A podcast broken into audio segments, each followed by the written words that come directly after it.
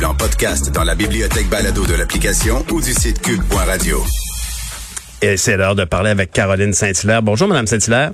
Bonjour, Monsieur Nantel. Alors, comment allez-vous? Vous, avez-vous réagi un peu fort euh, lorsque vous avez vu dans le Journal de Montréal que finalement Québec va semble vouloir interdire aux municipalités de pas faire de déficit?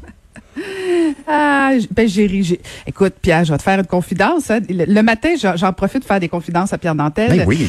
T'es comme mon psychothérapeute. Euh, je suis contente de pas être BRS actuellement. Vais te le dire, moi, parce que ça va être difficile pour les villes du Québec, Pierre, euh, pour plusieurs raisons. Là.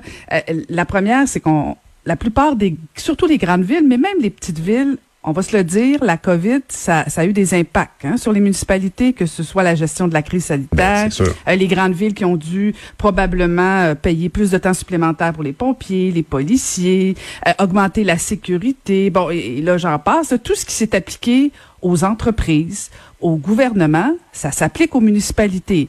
Mais la réalité est différente pour les villes. le seul moyen pour les villes d'aller chercher de l'argent, c'est la taxe foncière, à peu près. C'est à peu près 75-80% des budgets des villes, c'est la taxe foncière. Et on n'a pas le droit dans les municipalités de faire de déficit. Et Québec a réitéré le message qu'elle n'avait pas qu'il n'avait pas l'intention de permettre aux villes de faire euh, des déficits. Alors tu comprends que les maires, les villes vont se tourner vers qui? vont se tourner soit vers les citoyens pour payer euh, les, des, différentes dépenses, mm-hmm ou vont se tourner vers les citoyens corporatifs, euh, les, les, les, terrains vacants, les promoteurs immobiliers, tout ça?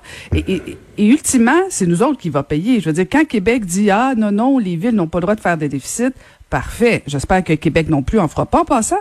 euh, mais, mais là, on donne la, la, la, leçon aux villes en disant, vous avez pas le droit de faire de déficit. Arrangez-vous.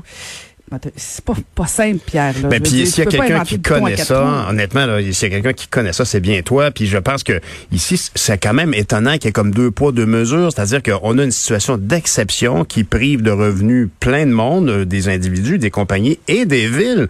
Et malgré tout, on n'aura pas moyen de, de, de, de faire un déficit ou d'avoir de l'aide gouvernementale à ce sujet. Ça, c'est surprenant. Oui, c'est, j'ai hâte de voir la réaction de l'Union des municipalités. On a déjà vu rapidement la réaction de la mairesse de Montréal, mais je pense qu'on n'a encore rien vu. Et, et, et, ce, qui, ce qui me frappe beaucoup, c'est, bon, on lisait Chantal Rouleau, hein, qui est comme la représentante euh, de, de, la, qui ministre de la région de Montréal est un peu timide, hein, puis elle, doit être serrée un peu entre les revendications de la ville de Montréal, où d'ailleurs elle a déjà siégé, et en même temps coincée comme au gouvernement à titre de ministre euh, de la CAC. Euh, le problème, Pierre, c'est que on, on s'en sort pas là. C'est soit nous autres qui allons payer, ah ou c'est nous autres aussi. Je veux dire, c'est ultimement ça va être nous. Les villes ont pas de grande marge de manœuvre pour aller chercher de l'argent. Puis en plus, en plus, on va se le dire, hein, il n'y a pas eu de permis, de, d'émission de, permis dans les villes au cours des derniers mois pour faire des grandes tours, pour construire. Je veux dire, tout est arrêté. Quand le Québec est à pause, les villes sont pas différentes. Euh, en tout cas, j'ai hâte de voir les Mais Caroline, as-tu l'impression que cette situation-là, qui est clairement, là, moi je pense que c'est clairement inacceptable. On peut pas imaginer que les taxes municipales que tout le monde paye, y compris les entreprises, mais les citoyens d'abord, vont se retrouver à compenser pour des, des, des, des frais pareils dans une situation aussi exceptionnelle. Est-ce que ça pourrait pas être le début du de, de, de reparler de ce fameux pacte fiscal avec les villes? Ben oui, oui, c'est juste que le, le, sablier euh, descend, le, le hmm. sel du sablier descend, le Pierre, parce que les villes commencent déjà à préparer le prochain budget. Euh, on arrive proche du mois de septembre où euh, les villes ont jusqu'au mois de décembre pour présenter leur budget. Puis l'autre réalité, Pierre, que le gouvernement du Québec semble oublier, c'est que la plupart des villes, pour pas dire presque toutes les villes, s'en vont en élection l'année prochaine. Oh. Alors mets-toi dans la peau d'un maire qui s'en va en élection, qui regarde son plan, sa, sa dernière plateforme électorale, il dit ah mon Dieu, j'ai pas fait ça j'ai pas fait ça, mais là j'ai pas d'argent, j'ai pas de marge de manœuvre pour réaliser mon plan d'action. Euh, ça aussi, ça va devenir difficile pour les maires qui vont dire ben là je peux pas réaliser mes engagements parce que le gouvernement m'empêche de faire des déficits. Je peux pas surtaxer mes citoyens pour réaliser mon plan. Euh, ça aussi, mais oui, peut-être qu'on pourra entreprendre une renégociation hmm. du pacte, mais tu sais, le temps passe. Euh, est-ce que Madame Laforêt, la ministre des Affaires municipales, va s'activer de discuter? Écoute, moi, j'ai rarement vu des discussions entre le gouvernement, le gouvernement du Québec et les villes se faire rapidement. Mais bon, peut-être que, que, que, tout peut changer. C'est bien malaisant, tout ça. C'est malaisant. Oui, oui, oui, malaisant, un peu comme les, les, les, le deux heures et demie hier des études de crédit. Écoute, quel, quel jeu de mots, effectivement. Écoute, j'ai écouté ça deux heures et demie. je te, je te l'ai déjà dit, Pierre, il y en a qui écoutent hmm. des séries, des quoi que ce soit. Moi, j'écoute les travaux de l'Assemblée nationale. Euh, et, et, hier, j'ai écouté les deux heures et demie des études de crédit euh, du, du, ministère du premier ministre, en fait, où bon, François Legault se présente aux, aux, études de crédit. Et c'est les chefs de parti qui lui posent des questions, notamment sur... Le, en fait, c'était essentiellement sur la gestion de la pandémie. Mais là, vraiment, Pierre, un choc des titans. Euh, j'ai vu euh, François Legault piqué au vif par Dominique Anglade qui était, écoute, j'aime pas ça dire ça, mais arrogante, agressive. Elle avait le ton tout à fait mauvais tout le long. J'étais pas à l'aise. Euh, et, et, là, tu sentais François Legault piqué une Dominique Anglade qui disait, écoute, moi, je savais, avant le 9 mars. Moi, j'aurais fait ça différemment, sans jamais préciser comment. Tu avais François Legault qui dit, voyons donc, il y a personne qui pouvait anticiper tout ça.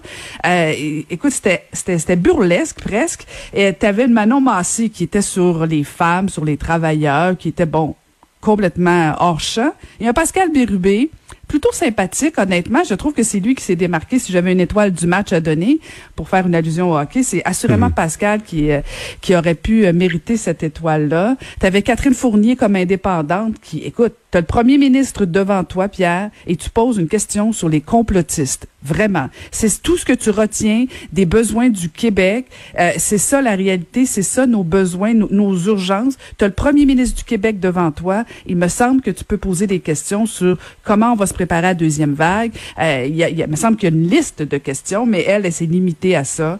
Euh, non, c'était pas euh, c'était pas un bel exercice. Je suis pas sûr que François Legault a ben, aidé son expérience. Ben, Caroline, je vais te dire franchement, moi j'ai écouté aussi pas mal ça, puis j'ai j'ai pas la même lecture que toi. Je vais te dire franchement, ben oui, ben bon, Catherine, on peut on peut on peut se demander pourquoi Catherine Fournier est allée vers un sujet comme celui-là, mais en même temps, je, je comprends son intérêt à, à, à, essayer de débusquer les fractures qui s'installent dans la société québécoise avec des complotistes, une espèce de mouvement politique, un peu comme on voit aux États-Unis. Puis on se dit, voyons donc, ça se passe au Québec, ce genre de comportement-là. Je peux comprendre ça, mais moi, par contre, Dominique Anglade, j'ai, trouvé, premièrement, que c'était sa première euh, première occasion de patiner sur la glace vraiment comme chef euh, du Parti libéral, chef de l'opposition officielle.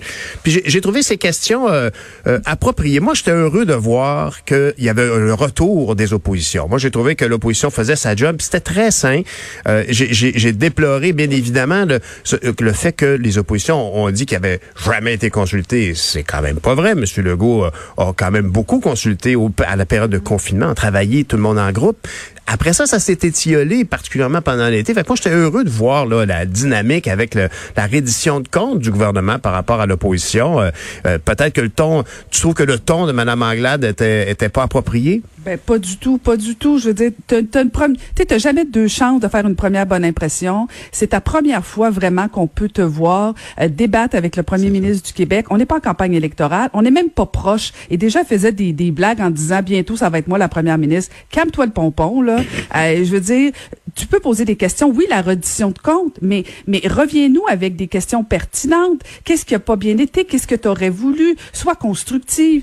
Moi, j'adore l'ajout parlementaire, Pierre, tu le sais, mais il y a des moments pour le faire et je pense pas que ce soit en commission parlementaire où là ce qu'on veut voir c'est davantage d'informations, euh, plus on a plus de temps, c'est pas la période des questions de l'Assemblée nationale. La question de Catherine Fournier, ben parfait, pose-la à l'Assemblée nationale, mais pas l'étude des crédits où on veut savoir qu'est-ce qui va se passer en éducation, en tourisme. Il y avait des angles de questions de Dominique Anglade tout à fait pertinentes.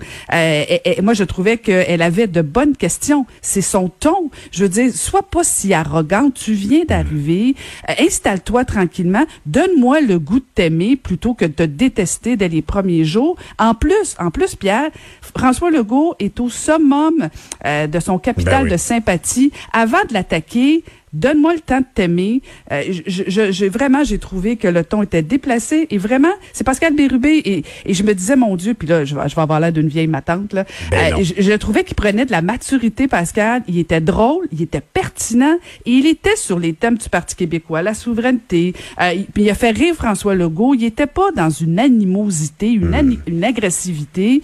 On sentait un peu de complicité, mais en même temps, un député ferme, un chef d'opposition ferme.